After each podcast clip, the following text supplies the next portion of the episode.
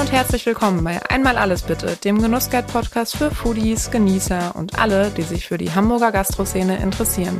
Ich bin Johanna Zobel, Foodjournalistin bei der Szene Hamburg und schnacke mit meinen Gästen über Essen und Trinken, aber auch über die ein oder andere Anekdote aus deren Alltag.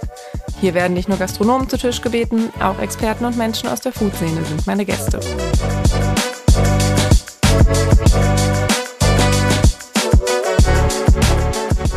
Diese Folge wird euch präsentiert von Lotto Hamburg. Lotto 6 aus 49, Deutschlands beliebteste Lotterie in jeder Hamburger Lotto-Annahmestelle und auf lottohamburg.de. Chance 1 zu 140 Millionen, Spielteilnahme ab 18. Glücksspiel kann süchtig machen. Hilfe findet ihr unter bzga.de.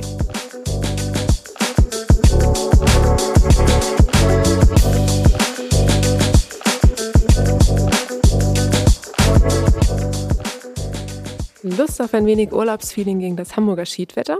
Dann ist das Restaurant Hügge im Landhaus Flottbeck in Groß Flottbeck eine gute Adresse. Hier gibt es skandinavische Gemütlichkeit mit viel Holz, wärmenden Fellen und einem offenen Kamin inmitten des Speiseraums.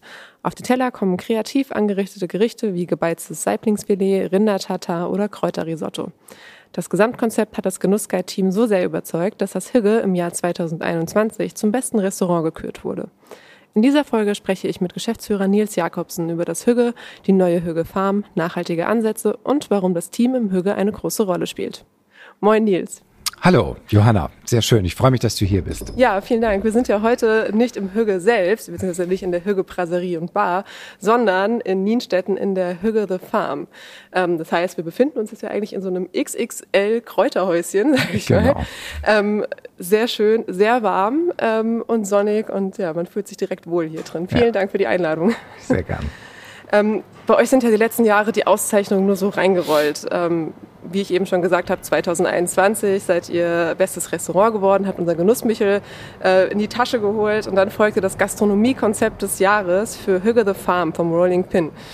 Wie sehr feilt ihr jetzt noch am Konzept oder sagt ihr auch, jetzt können wir uns erstmal ein bisschen ausruhen?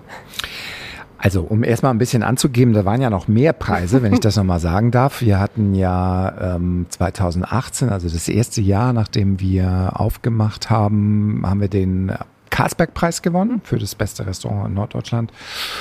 Und ähm, was mir, was, was zum Erfolg des Restaurants auch dazugehört, und deswegen erwähne ich das kurz, war eine Publikation für die 50 schönsten Bars und Restaurants in. Deutschland vom Calvai Verlag. Und ähm, ja, da sind wir auch erschienen. Ähm, also wir sind natürlich sehr, sehr stolz, dass wir mittlerweile so viele Preise gewonnen haben. Und ähm, Nichtsdestotrotz, um deine Frage zu beantworten, ähm, man ist irgendwie nie fertig. ähm, ich glaube, dass gerade jetzt im, im Hügge steht das Konzept im Großen und Ganzen und deswegen ist es auch so beliebt und so erfolgreich, weil es diese Mischung ist aus äh, Entspanntheit, hoher Qualität äh, von Wein, Speisen, Bar und, und auch Design. Ähm, und auch so diese Raumaufteilung, das hat sich alles bewährt und deswegen werden wir da jetzt nicht komplett irgendwie wieder neu denken mhm. oder das Konzept ändern. Das steht natürlich im Wesentlichen. Trotzdem schauen wir uns jeden Tag wieder an, was kann man noch besser machen, ähm, woran können wir noch ein bisschen feilen. Und natürlich jetzt insbesondere auch mit der Farm, aber auch weil es natürlich in den Zeitgeist passt, ähm, ist der Anteil der vegetarischen Gerichte und veganen Gerichte bei uns einfach deutlich höher mhm. geworden. Ähm, das ist zum Beispiel eine Veränderung, die, die spürbar ist und äh, die man, die man deutlich hervorheben muss. Also hatten wir früher immer mal so zwei, drei Gerichte, ist das mittlerweile, sind wir, glaube ich, bei zehn Gerichten, die vegetarisch sind. Und ähm, das ist mittlerweile ein großer Anteil. Mhm. Und das wahrscheinlich wird das ja auch stetig mehr, so dann genau. in der Zukunft. Ne? Genau, ja. genau so ist es, ja. richtig. Jetzt bleiben wir aber erstmal hier bei Hügge the Farm, wo genau. wir uns ja auch heute befinden. Ihr habt genau. äh, 2021 hier eine ehemalige Zierpflanzengärtnerei übernommen und daraus Hügge the Farm gemacht. Was versteckt sich denn hier hinter? Also es war eigentlich ein Unfall. Okay. ähm, ein Unfall oder ein Zufall, je nachdem, wie man es will. Ähm, wir haben, wir waren tatsächlich auf der Suche nach einer Location für ein neues Restaurantprodukt. Mhm. Komme ich vielleicht nachher nochmal drauf und ähm, haben das Ding hier gesehen. Ähm, das stand leer, war auch jetzt nicht so großartig auf dem Markt, mhm. ähm, haben das aber durch ähm, Tipps hier aus der Nachbarschaft äh, zugespielt bekommen. Haben hier drin gestanden, uns das angesehen und waren schockverliebt sozusagen. ähm, Und wir haben tatsächlich, und das ist äh, jetzt kein Spaß, wir haben dann sofort einen Mietvertrag unterschrieben, mhm. wo wir noch gar nicht genau wussten, was wir hier eigentlich machen werden. Aber wir haben gesagt, das ist so ein Juwel mitten in Hamburg und mitten in diesem Wohngebiet, dass wir irgendwas finden, was wir hier machen können. Und am Anfang stand tatsächlich zum einen das neue Restaurantkonzept, aber auch die Idee, eventuell ein vegetarisches Restaurant hier zu äh, etablieren. Mhm. Es gibt äh, in Amsterdam ein tolles Restaurant, das heißt De Cass. Und das war so ein bisschen Vorbild. Aber wir mussten auf der anderen Seite dann schnell feststellen, dass die Bedingungen hier auf der Farm auch jetzt nicht so einfach sind, um hier ein Restaurant zu eröffnen. Mhm. Also äh, sei es äh, Thema Heizung, sei es äh, die Wärme, die natürlich im Sommer da ist, die ganzen Bedingungen für Strom, Wasser, Abwasser und so weiter. So, und dann haben wir gesagt, also was ja natürlich nahe liegt, ist, hier wieder anzubauen. Das hat mhm. man immer gemacht, zwar damals Pflanzen, aber zu unserem Thema passt natürlich in erster Linie auch ähm, Gemüse, Kräuter und Salate anzubauen. So, und da haben wir seitdem ähm, viel dran gearbeitet, ähm, auch viel Lehrgeld gezahlt, weil wir sehr viel ausprobieren mussten, mhm. ähm, weil natürlich das, der Anbau unter Glas nochmal deutlich anders ist als auf dem Feld. Mhm. Und ähm, jetzt sind wir im dritten Jahr. Das erste Jahr war ein halbes Jahr, da war noch nicht viel los, aber ähm, dann im ersten richtigen Anbaujahr haben wir erste Erfahrungen sammeln können. Das zweite Jahr, das haben wir gerade hinter uns, das war schon viel besser. Mhm. Ähm, wir haben mittlerweile auch ein richtig tolles Gärtnerteam, die jedes Jahr jetzt wieder an vielen Stellschrauben ähm, arbeiten und da viele Sachen verändern. Und ähm, jetzt gehen wir in das dritte Jahr mit nochmal einer deutlich professionelleren Pla Planung. Ähm, und so ist eigentlich die Farm jetzt so mehr oder weniger ohne am Anfang ohne strategische Planung mhm. entstanden, sondern ein bisschen mehr aus dem Herzen heraus. Und das hat natürlich viel Energie, Zeit und auch viel Geld gekostet. Aber wir kommen jetzt in die Spur mhm. und es wird jetzt immer besser. Äh, zum, zum Anbau kam dann ja der Hofladen dazu. Jetzt haben wir schon ein kleines Bistro hier, wo wir eben halt auch viele Produkte, die wir hier ernten, direkt auf den Teller bringen, Farm mhm. to Table sozusagen. Ja, es beginnt mehr und mehr Spaß zu machen. Ja. Welche Schwierigkeiten hattet ihr denn dann besonders am Anfang? Also du sagtest ja ohne, ja, ohne wirkliches Konzept an die Sache ran. Welche Schwierigkeiten kamen denn dann so im Laufe der Zeit? Also erstmal ist es natürlich immer so, man braucht gute Teams, mhm. die das umsetzen können. Und da muss man auch erstmal dran arbeiten, dass man die richtigen findet. Gerade für so ein spezielles Projekt wie hier. Wir haben es ja hier mit ganz unterschiedlichen ähm, Geschäftsmodellen zu tun. Wir haben einmal den Anbau, mhm. nur, nur der Anbau alleine. Wir haben das Hof, den Hofladen, also das Hofladenkonzept, was wiederum Einzelhandel mehr oder weniger ist. Und wir haben auch noch Gastronomie. Und das ist alles zusammen wirklich sehr komplex. Mhm. Ähm, A, muss man das alles untereinander bringen. Es sind zum Beispiel Sachen, wie kalkuliert man einen Wein, der in der Auslage liegt, für den Einzelhandel? Und wie kriege ich das hin, dass die Gäste, die ihn jetzt hier verzehren, auch irgendwie verstehen, dass er dann natürlich teurer sein muss? So macht man das mit dem Aufpreis oder sind das unterschiedliche Preise? Dann muss man das örtlich trennen. Das sind jetzt Kleinigkeiten. Aber sie, davon gibt es eben ganz viele. Mhm. Dazu mit dem Anbau, wie ich schon eingangs sagte, mm, es wird hier sehr schnell kalt und es mhm. wird hier sehr schnell warm. Ne? Ja. Wie wir merken, draußen haben wir noch fast Minusgrade oder es mhm. hat ja mhm. heute Nacht noch gefroren. Wir sitzen jetzt hier, als wäre tiefster Frühling mit hm. fast 20 Grad, weil die Sonne hier reinscheint. Ist wunderschön. Ja. Aber man kann sich sicherlich auch vorstellen, dass im Sommer, wenn es denn draußen auch schon heiß ist, dass mhm. es dann hier richtig heiß wird. Das heißt, da muss man erstmal überhaupt die richtigen Pflanzen finden, die das abkönnen. Man muss die schützen können. Man muss schauen, äh, was, was kann man anbauen. Also, das ganze Anbauthema ist schon sehr, sehr komplex. Mhm. Und wie ich sagte, dann nochmal Hofladen Experience plus Gastronomie Experience. Gut, die haben wir, aber es ist natürlich hier auch nochmal anders, weil wir hier andere Bedingungen haben. Also da waren eine Menge Herausforderungen. Und ähm, wir sind hier, ähm, du hattest mich ja gefragt am Anfang, ob wir noch an dem Konzept feilen. Hier feilen wir wirklich auf der Farm noch sehr, sehr viel am Konzept. Und also das ändert sich fast wöchentlich mit neuen Ideen. Und ähm, ja, jetzt wird's wieder ein ganz anderes Jahr. Ich kann vielleicht ähm, auch erwähnen, dass wir mittlerweile an viele prominente Restaurants liefern. Das war auch am Anfang noch nicht so. Ähm, wir haben im letzten Jahr schon an das Kinnfels, an ähm, die Oren-Ishi, an das Oren-Ishi, an die Puzzlebar geliefert. Jetzt kommen eventuell noch das Tortue dazu, das vier Jahreszeiten. Ähm, das Fontenay haben wir auch schon beliefert. Also es wird jetzt auch schon ein großer Anteil an gastronomischen ähm, Partnern, die ähm, Interesse haben, bei uns frisches, aber auch besonderes Gemüse zu bestellen. Und da kommen wir ja auch zu dem Thema. Wir standen ja eben, du hast mir schon eine kleine, äh, eine kleine Führung hier durch äh, Hüge the Farm gegeben. Und dann standen wir ja schon bei den Tomaten und kam da ja auch das Thema, dass ja dann relativ schnell relativ viel äh, ja, gleichzeitig fertig ist. Ist das auch so ein Grund, warum ihr sagt, wir beliefern Gastronomie, damit wir einfach hier nicht überschüssige Ware haben oder ihr nicht alles wegbekommt? Dann tatsächlich genauso ist es. Ähm, ja, weil wir genau die Erfahrung durften wir nämlich auch mhm. äh, sammeln, nämlich dass plötzlich, ich meine, das kann man sich auch denken, aber es ist dann doch immer wieder überraschend, dass man äh, dann oft erst so richtig äh, der Tatsache ins Auge schaut, wenn es da ist.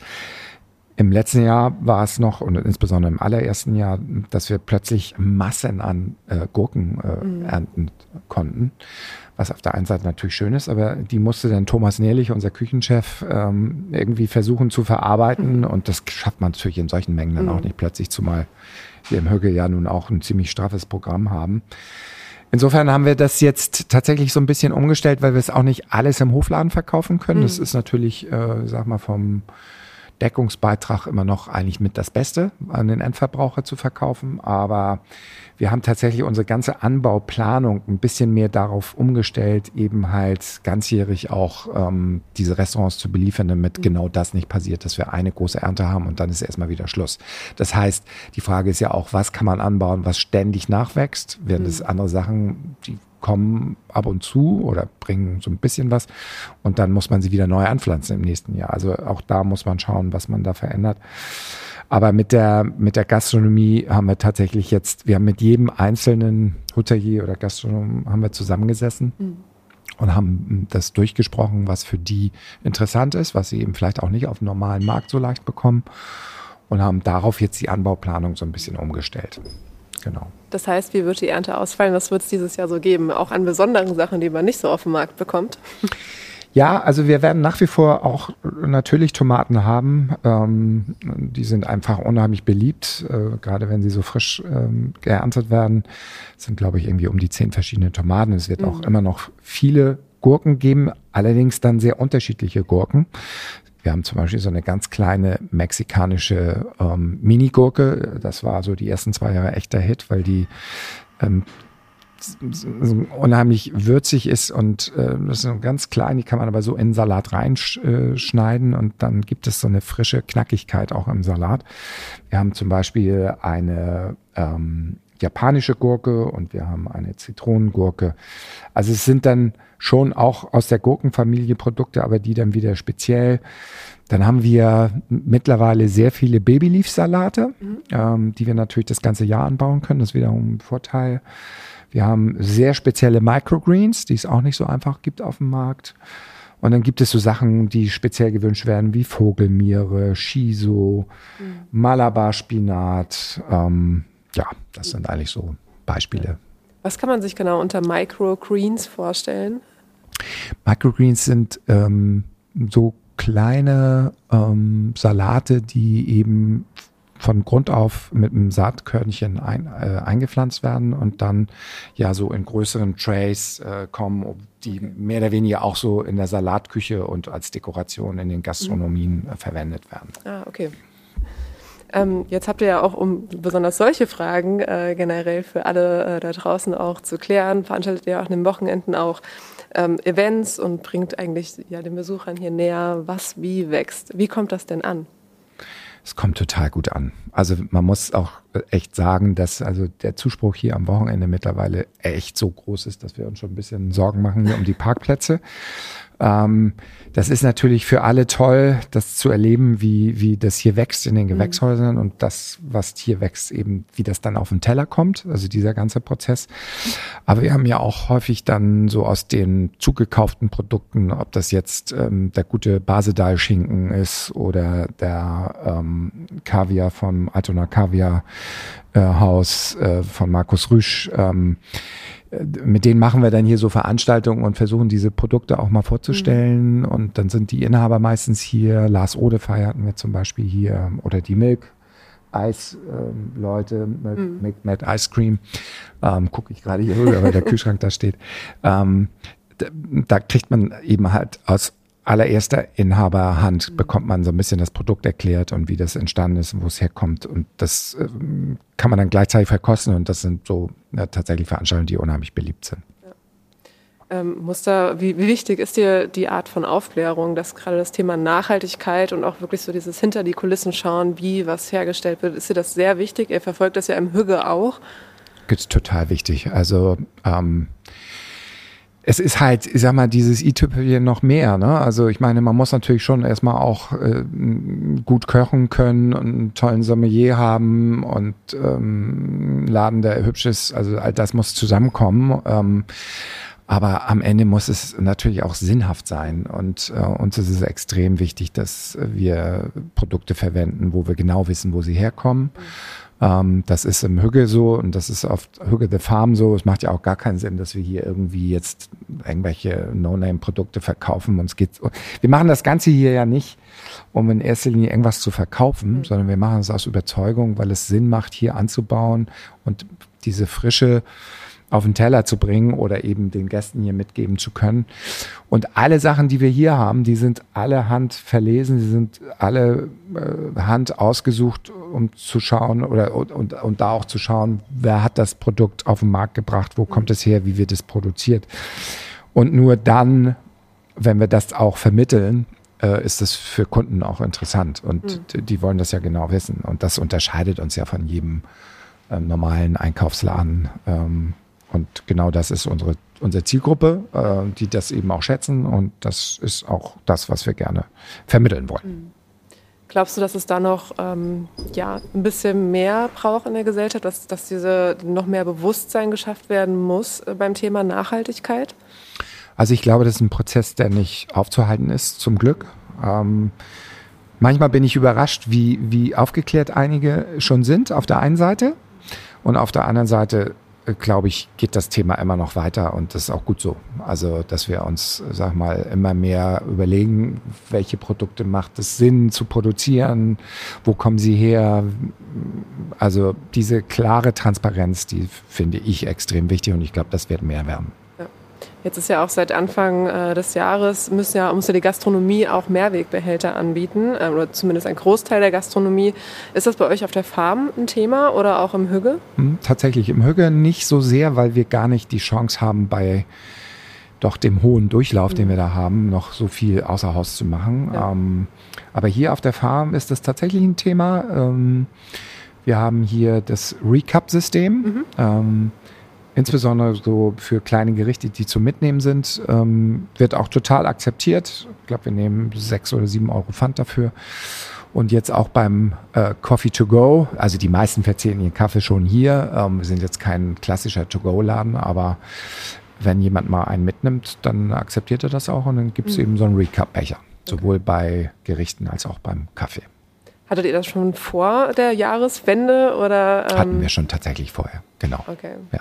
Das heißt, ihr hattet jetzt nicht irgendwie den, den Stress, hier schnell umzustellen und. Ähm, nee, nee, nee das hatten okay. wir tatsächlich vorher schon. Ähm, wir arbeiten ja ähm, mit Christoph Löb zusammen, der früher das Parsley betrieben hat und mhm. der jetzt zu unserem Team dazu gestoßen ist, vegetarische Gerichte hier macht, aber auch andere. Mhm. Und der hat tatsächlich das Recap-System dann auch schon mitgebracht. Ähm, okay. Und ähm, wäre, wenn wir das dann nochmal machen im Höcke, wäre das auch unser mhm. System, was wir da einführen würden. Gab es schon mal die Überlegung, mehrere Systeme anzubieten? Weil ich glaube, ähm, in Hamburg gibt es sechs Anbieter. Ähm, gibt es da oft irgendwie Enttäuschung, dass Leute kommen und sagen, ah, ich habe jetzt aber äh, Weite oder äh, irgendein anderes System? Ist das ein Problem?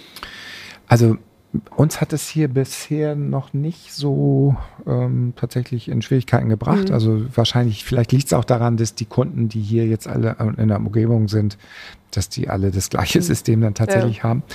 Und ähm, die Gäste, die ins Hügge gehen, sind ja auch oft die Gäste, die hierher kommen. Mhm. Und ähm, genauso war es mit dem Parsley früher. Also die Recap-Gäste dort kennen das dann hier auch. Es ist gelernt. Ja, genau. Jetzt kommen wir mal so langsam zum Hügge. Äh, da aber so die, die einleitende Frage, wo bist du denn lieber? Hier auf der Farm oder in der Brasserie und Bar? Also das kann man so eigentlich gar nicht so richtig beantworten, weil erstmal sind es beides wirklich wunderbare mhm. Orte. Ähm, jeder, jeder Ort für sich hat seinen Reiz. Ähm, also im Hügel sind wir, oder bin ich ähm, natürlich eher abends dann auch mal mhm. und hier auf der Farm eher tagsüber. Ähm, Im Hügel werde ich nicht ganz so gebraucht, weil es ein mhm. eingespieltes Team ist, die ähm, jeden Tag einen tollen Job machen, wo ich auch nicht mehr ganz so viel ähm, gefragt bin. Hier im, auf der Farm sind wir noch sehr in der Aufbauarbeit. Mhm. Und ähm, deswegen bin ich eigentlich zwar jetzt nicht im täglichen Doing, aber ich bin so, gerade wenn die Kunden kommen und jetzt im Winter haben wir ja nur Freitag, Samstag auf, ähm, bin ich dann immer mindestens einen Tag hier, um auch mhm. ein bisschen so das Feeling zu kriegen von den Gästen und wie, wie es läuft. Und dann haben wir natürlich unsere Jour fix und unsere mhm. Meetings und das ist noch alles Aufbauarbeit und mhm. deswegen bin ich dann hier. Aber ich bin in keinem der Läden, bin ich jetzt lieber. Also so ein Tag wie heute hier, wo die Sonne so reinscheint, ja. man hier warm sitzt, ist natürlich mega. Aber ein, ein Abend äh, im Hügge, wenn der Kamin brennt und da ist so richtig Vibration mit den vielen Gästen, die da sind, ist auch cool. Ja. Das ist ein guter Ausgleich, kann ich mir vorstellen, dass man irgendwie Total. so abends im Hügge so ein bisschen ja, die Action hat und dann kommt man hierher und kommt so ein bisschen runter. Absolut, ne? absolut. Ergänzt sich total. Ja. Ähm, zum Hügge selbst. Du hast ja eben gesagt, ihr verkauft natürlich auch jetzt äh, oder wollt in diesem Jahr auch ähm, euer Obst an, äh, euer Gemüse an Gastronomien verkaufen. Aber natürlich nutzt ihr das ja auch in, dem, in der Hügge Brasserie und Bar. Zu welchen Gerichten wird es denn dann alles verarbeitet? Was ist denn, wie sieht eure Speisekarte aus? Also die Produkte von der Farm sind in, also in so vielen Gerichten mittlerweile mhm. drin, dass ich jetzt gar nicht irgendwie sagen könnte, welche Gerichte das sind. Es, ich könnte mal ein Beispiel nennen. Es gab, gab so eine, weil das sehr, sehr beliebt war, auch war und äh, deswegen auch nur ein Beispiel, aber es gab eine Gurkenvariation. Ähm, da waren alle möglichen Sachen drin. Mhm. Ähm, unter anderem ein Gurkeneis, ein Relish, ähm, dann war es gepickelt und pur mit drin. Mhm. Und dazu gab es Rettich und Joghurt. Also das okay. ist so ein Beispiel. Ähm, dann gab es eine gefüllte Zucchini-Blüte, war auch sehr, sehr beliebt. Aber es, es gibt natürlich ganz viele Gerichte, wo unsere Sachen drin sind. Es wird auch meistens gekennzeichnet, mhm. ähm, so dass man das sehen kann. Aber ja, die Farmprodukte sind mittlerweile sehr etabliert auf der Höcke-Karte. Mhm. Fragen die Kunden da auch nach? Absolut. Okay. Also es ist ja wirklich, also man glaubt es immer nicht und es ist jetzt keine Show. Es ist wirklich so ein Unterschied, wenn man einen Salat oder ja, be beispielsweise einen Salat nimmt, den hier abschneidet mhm. und ihn dann sofort isst, ist einfach nochmal so viel knackiger und mhm. die Faser, die Struktur der Faser nochmal so anders als wenn man es äh, irgendwo im Supermarkt kauft. Also es gibt sicherlich super gute Produkte mittlerweile auch in unseren Supermärkten ja. oder auch äh, Feinkostläden. Aber so so einen kurzen Weg hat ja. dann doch kaum jemand, außer wenn er das zu Hause macht, dann kennt mhm. man das wahrscheinlich auch. Aber insofern äh, wird da schon nachgefragt. Mhm. Ja, und wie ich vorhin schon sagte, es gibt eben viele Farm-Fans, die auch Hügge-Fans sind und das ist dann irgendwie doch auch so ein bisschen teilweise eine Community und deswegen fragen die auch. Welches Gericht äh, aus dem Hügel magst du denn am liebsten? Vielleicht auch abseits von, von äh, ja, ein bisschen losgelöst von, da ist Gemüse von der Farm drin. Generell, was, was ist dein absolutes Favorite-Gericht im, im Hügel? Also ein Gericht es sind die Hechtklößchen. Das ist so ein Klassiker aus der französischen Küche das Thomas auch äh, extrem gut interpretieren kann. Ähm, alle Schmorgerichte, muss man sagen, sind ziemlich gut. Wir haben es ja jetzt da mit einer Brasserie zu tun. Das heißt, da sind natürlich Schmorgerichte auch an, an vorderer Front. Die Ochsenbacke, die es im Übrigen auch, um Transfer wieder zu schaffen, auch hier drüben im Kühlschrank im Glas gibt. Also wir produzieren mittlerweile auch einige Gerichte, die, ähm, die man hier auf der Farm kaufen kann. Mhm. Dazu gehört die Ochsenbacke, dazu gehören Köttböller, um mal so den skandinavischen Transfer ja. zu schaffen. Ähm, dazu gehört eine Bolognese, die unheimlich beliebt ist in den Elbvororten mittlerweile. Ähm, ja, also ich muss sagen, und das ist jetzt hier nicht irgendwie ähm, Fishing for Compliments, also die ähm, Thomas Küche ist wirklich grandios, ist eine tolle Brasserieküche, französischer Ansatz, Top-Grundprodukte und ähm, da gibt es so viele Sachen, die ich gerne mag. Mhm. In der im Hügge Brasserie und Bar habt ihr ja auch, äh, feilt ihr ja momentan nicht mehr so an dem Konzert, hast du gesagt, beziehungsweise zumindest nicht am optischen. Ähm, es hat aber ja ein bisschen gedauert, auch bis ihr da angekommen seid, wo ihr wart und wie es jetzt aussieht. Äh, dafür hast du mal erzählt, habt, seid ihr auch sehr viel rumgereist. Wo mhm. ging es denn überall hin und wie lange hat es gedauert, bis ja, dieses schöne Restaurant entstanden ist? Also es ist tatsächlich ein kleines Kunstwerk ähm, und ich bekomme das ja auch immer wieder bestätigt von vielen Gästen, dass sie das so angenehm finden und so mhm. toll finden und wie gesagt auch Designpreise dafür bekommen haben. Es ist tatsächlich ein ganz großer Mix aus vielen Einflüssen. Also zum Teil habe ich ja auch im Ausland, wie zum Beispiel vor allem in Südafrika gelebt.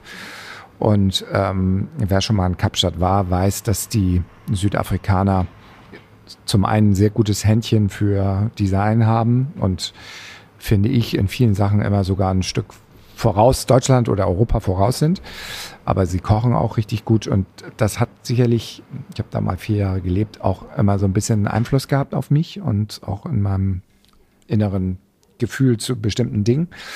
Ähm, tatsächlich, ich sag mal so konkret, waren wir für das Restaurant so drei Jahre unterwegs. Ähm, wir waren zweimal in Paris auf der Messe, wir waren mehrfach in Kopenhagen und Stockholm, entweder in der Stadt, aber auch auf den Messen. Ähm, wir haben einige Möbel, antike Möbel, das mischt sich ja so aus ähm, Design-Klassikern, aber auch antiken Möbeln. Haben wir einige antike Möbel in, in Kopenhagen gekauft, haben die hierher verschiffen lassen. Ähm, ja, so haben da Architekten, Inhaber, Restaurantbetreiber, alle haben da ein bisschen Einfluss gehabt und ähm, wir hatten einen sehr guten Lichtplaner dazu. Also da ist wirklich sehr, sehr viel zusammengekommen. Und als Beispiel nehme ich immer äh, die Messe in Köln. Da haben wir, der Architekt Ralf Krause und ich, auf, ich glaube, wirklich 25 bis 30 verschiedenen Stühlen gesessen, um mhm. genau herauszukriegen, auf welchem Stuhl man gut sitzt, äh, bis wir den richtigen gefunden haben. Und ähm, so war es mit vielen Dingen, ob das jetzt Holz war oder wie gesagt Licht. Ähm, und die Planung hat sich auch mehrfach noch geändert und mit Farben und so.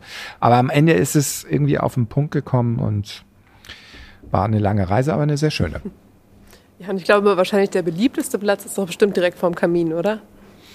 Ja, das ist natürlich, gut, das sind ja nur richtig so zwei Plätze, der, mm. ähm, die, die, sind aber, die sind natürlich sehr, sehr beliebt. Mm. Ähm, das Gute ist ja, dass dieser Kamin mitten im Restaurant ist. Das war auch genau mein Wunsch damals und, sicherlich auch, weil, also man konnte nicht unbedingt davon ausgehen, dass das auch klappt in einem denkmalgeschützten mm. Haus und dann noch mit Rehdach und dann noch durch Gästezimmer durch sozusagen. also da war ich auch sehr froh, dass die Behörden dann am Ende da mitgespielt haben. Also der Kamin ist ja von allen Bereichen super gut einzusehen und man fühlt sich eigentlich nirgendwo im Restaurant so ausgeschlossen vom Kamin, sondern eigentlich, weil er mittendrin steht, ist er so ein zentraler Punkt. Aber mit einer guten Flasche Wein äh, und ein bisschen was zu essen vom Kamin ist schon ein Topplatz, ja. Lässt sich aushalten. Genau. Ähm, dir ist ja auch besonders wichtig dein Team, das hat man schon häufiger gehört, das haben wir auch gehört, äh, als du unserem Genussmichel für bestes Restaurant, für das beste Restaurant bekommen hast. Ähm, ich zitiere mal kurz unseren Tester äh, aus dem Jahr 2021, äh, der nämlich schrieb, dem aufmerksamen Team gelingt es im Handumdrehen, dass man sich wie bei Freunden fühlt, deren Begeisterung für Essen und Trinken absolut ansteckend ist. Wie stolz bist du auf dein Team, wenn du sowas hörst? Extrem. Also ist für mich wirklich auch der zentralste Punkt und für mich der wichtigste Punkt. Ich finde es auch irgendwie logisch, ähm, aber jeder ist da ja so ein bisschen anders unterwegs. Ähm, ist ja irgendwie klar, dass wenn das Team gut funktioniert und die alle Bock haben, mhm. dass dann auch sich der Erfolg für mich einstellt. Ähm, ich bin eher ein Generalist, ähm, das heißt, ich habe nicht in jedem einzelnen Thema bin ich, bin ich irgendwie besonders gut oder habe da meine Vorlieben drin, sondern äh, ich habe einen guten Überblick und ich glaube, dass ich meine Mannschaft und das Team begeistern kann und dass die mit auf die Reise gehen und äh, spüren sicherlich auch die Begeisterung bei mir für das Produkt und für, für das Ergebnis.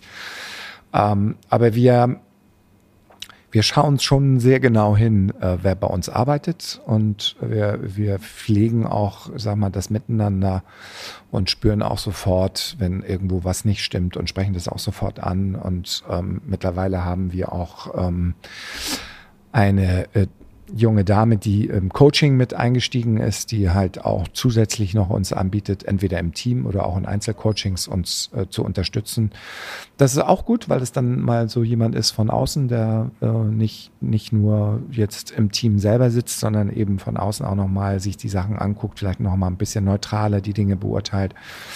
Auch das, denke ich mal, ist fortschrittlich und vielleicht nicht äh, gang und gäbe jetzt in der Gastronomie. Ähm, und äh, jetzt gerade nach der Pandemie, im Übrigen diesen Donnerstag starten wir wieder, ähm, haben wir so einen Stammtisch einmal im Monat, mhm.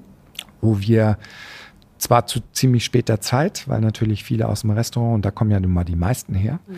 natürlich nicht früher können, aber äh, wo zu einer Zeit, wo noch ein bisschen Frühdienst kann vielleicht, wenn es noch nicht zu spät ist, aber auch die Leute später aus dem Restaurant dazukommen können, fängt dann immer so um 22 Uhr an, treffen uns einmal im Monat in irgendeinem coolen Laden in Hamburg. Mhm und dann wird ein bisschen getrunken und mhm. ein bisschen kleinen Snack dazu. Und ähm, ist ja auch logisch, dass solche Abende dann auch irgendwie cool sind, weil man sich einfach nochmal auf einer anderen Ebene als jetzt im Daily Doing irgendwie zusammenkommt. Ähm, und wenn wir feiern, dann feiern wir meistens recht gut.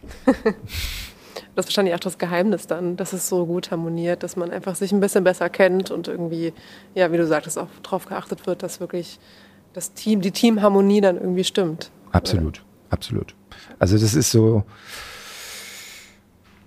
ja, wie soll ich sagen, also das, da, da muss einfach das Gehen stimmen mhm. und ähm, die, die Stimmung ist im Team. Ich, ich habe sofort ein Gespür dafür, wenn da irgendwie mhm. was nicht richtig ist. Und ähm, da muss man es einfach transparent ansprechen und, und dann kann man ja über alles reden. Ich glaube, dieser Begriff Gastrogen ähm, ist ja auch, äh, was habe ich jetzt in der Zeit, seitdem ich äh, Foodredakteurin schon häufiger gehört. Ähm, ist es denn schwierig, Leute zu finden, die wirklich für die Gastronomie brennen? Vor allem, vor allem jetzt, wo irgendwie auch Personalmangel wirklich noch ein Thema ist durch die Pandemie, durch die Krise? Also ich würde mal sagen, die Schere geht noch weiter auseinander. Mhm. Ähm, also es gibt sie immer noch. Mhm. Aber es ist nicht mehr so selbstverständlich. Ne? Also zu meiner Zeit, viele Jahre her, da war es irgendwie so ganz normal, dass man, wenn man das macht, ein Gastrogen hatte. Heute ähm, überlegen sich zu Recht, finde ich auch, viele Leute, ob sie das wirklich wollen, dieses intensive ähm, Arbeiten mit immer noch den teilweise schwierigen Zeiten. Da hat sich natürlich auch viel getan. Ne? Also diese Zeiten, wo man irgendwie zwölf Stunden und mehr gearbeitet hat, die sind vorbei zum mhm. Glück. Ähm, und ähm, wie ich eben schon sagte, man guckt ja auch genau hin, keiner soll überlastet werden. Ähm, man spricht mit jedem Einzelnen und so, da wird, da, da passiert einfach sehr, sehr viel. Wobei ich dazu auch sagen muss, dass das immer schon, nicht nur jetzt, wo Personalmangel ist in den mhm. Zeiten und wo es jetzt möglicherweise auch alle drauf gucken müssen, war das bei mir eigentlich schon immer das Hauptthema, äh, Mitarbeiter zu pflegen. Und ähm, aber es ist deutlich schwieriger geworden, ja, weil viele eben ähm, so ein intensives Leben auch nicht unbedingt mehr mitmachen wollen. Deswegen sind sie auch, wie wir alle wissen, in andere Branchen abgewandert, mhm. insbesondere auch in der Pandemie. Also da ist viel im Prozess. Ähm, die werden auch immer alle mehr verdienen wollen und auch werden sie auch äh, zu Recht auch mehr verdienen, weil sie alle auch einen wirklich intensiven Job haben. Und ähm, das muss sich irgendwann auch wieder einzahlen. Und da wird noch viel passieren. Und deswegen wird die Schere auch immer weiter auseinandergehen. Mhm. Jetzt kommt ja auch immer häufiger KI in der Gastronomie. Äh, das, wäre das für dich eine Option, ähm, einen Service-Roboter oder äh, was ähnliches oder einen Küchenroboter ähm, nee. im Hüge ja, einzustellen? Ich weiß nicht, ob man das in dem Fall so sagen kann. Nee, also auf gar keinen Fall. Mhm. Kommt für mich, also da mach, lass ich es lieber ganz. Mhm. Ähm, das würde ich auf keinen Fall mitmachen. Ähm, ich glaube, man muss schon über intelligente Wege nachdenken. Also KI an anderer Stelle, ob das jetzt ähm, der digitale Meldeschein für ähm, Hotelgäste ist, ähm, ob das Self-Check-In vielleicht auch Sinn macht, gerade auch im Hotelbereich, betreibe ja auch noch verschiedene Hotels. Ähm, und da gibt es sicherlich auch, also jetzt das zum Beispiel das digitale Reservieren wird immer mehr werden. Das mhm. finde ich auch gut. Und ich glaube, das kommt auch vielen Kunden und Gästen entgegen, dass sie nicht mehr so lange telefonieren müssen, sondern einfach so sind. Das sind, glaube ich, gute Beispiele für Digitalisierung. Mhm. Aber wenn es um sag ich mal, darum geht, eine Atmosphäre zu schaffen, äh, den Spaß auch am Restaurant mit, mit, mit Serviceleuten und Kunden zu haben, dann ist für mich der Service-Roboter vollkommen der falsche, hm. falsche Weg. Da fehlt dann die Persönlichkeit. Ja. Und wir, also das gleiche ist mit Convenience-Produkten, gibt es bei uns auch nicht. Ähm, wir würden, wenn überhaupt, dann darüber nachdenken, jetzt zum Beispiel auch die Farmprodukte, die wir hier auf der Farm verkaufen, wenn das mal mehr werden sollte durch einen Online-Shop, dann würden wir jemand beauftragen, nach unseren Rezepten zu arbeiten, aber wir kaufen keine fertigen Produkte, mhm. ähm, die wir irgendwie einsetzen. Das wird alles bei uns per Hand gemacht. Mhm. Ne? Was sind denn so die, die schönsten Momente für dich in deinem Job und in der Gastronomie? Was, was ist für dich das schönste Feedback vielleicht auch? Also der schönste Moment ist für mich tatsächlich wenn ich durchs Restaurant, durchs Hügge oder auch hier auf der Farm äh, durch den Laden gehe und mich, man kennt mich nicht mhm. und ich gehe so durch und merke so, wie das funktioniert alles mhm. und wie die Leute, sag mal, meine Mitarbeiter anlachen und sich freuen über das, was sie jetzt gerade hier machen und umgekehrt genauso, mhm. wenn die Mitarbeiter lachen und sich freuen und aus dieser guten, positiven Energie heraus auch das das Konzept erfolgreich ist. Mhm. Ähm, das, also da bekomme ich dann eine Gänsehaut. Ähm, das ist mir viel wichtiger, als dass irgendwie jemand kommt und ich, natürlich freue ich mich auch über Gäste und Kunden, die ich treffe, aber zu sehen, dass es auch ohne mich funktioniert und dass es vor allem ohne mich funktioniert, ähm, das ist eigentlich der schönste Moment für mich. Mhm. Jetzt kommen wir so zu so einem kleinen Ausblick. Was habt ihr denn noch so geplant? Also hier in der Farm steht ja noch einiges an dieses Jahr, aber gibt es noch andere Projekte, die in der Pipeline stehen? Also ähm, ja, wie du schon sagst, ne? also die, die, das Hügel selbst funktioniert in sich, wird immer weiter so ein bisschen gepflegt und entwickelt, weiterentwickelt. Hier auf der Farm ist noch sehr viel zu tun. Mhm. Ähm, Abläufe, Logistik, Produktschärfe, ähm, und so weiter. Ähm, da wird noch sehr viel passieren. Skalierung auch ein Thema. Ähm, und da muss man sich auch schon genau überlegen, ich betreibe ja noch drei kleine Hotels, ähm, wofür man eigentlich Zeit hat noch mhm. und was, wofür man auch seine Zeit auch investieren möchte. Es gibt tatsächlich noch ein kleines äh, gastronomisches, ähm, eine kleine gastronomische Vision, die hat mit Pizza zu tun. Okay. ähm, da haben wir ähm, auch in Zeiten der Pandemie schon sehr viel Zeit reingesetzt und haben mit Teigentwicklungen gearbeitet und wir haben einfach Lust, eine richtig, richtig gute Pizza zu machen. Und da gibt es jetzt so verschiedene Abwandlungen von der Pizzeria bis hin zu so einem Takeaway-Shop. Und ich kann mir vorstellen, dass da dieses Jahr irgendwas auf den Markt kommt.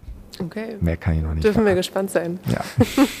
Weiß man schon, in welche Richtung die, äh, der Stil der Pizza gehen wird oder ist das noch ein Geheimnis?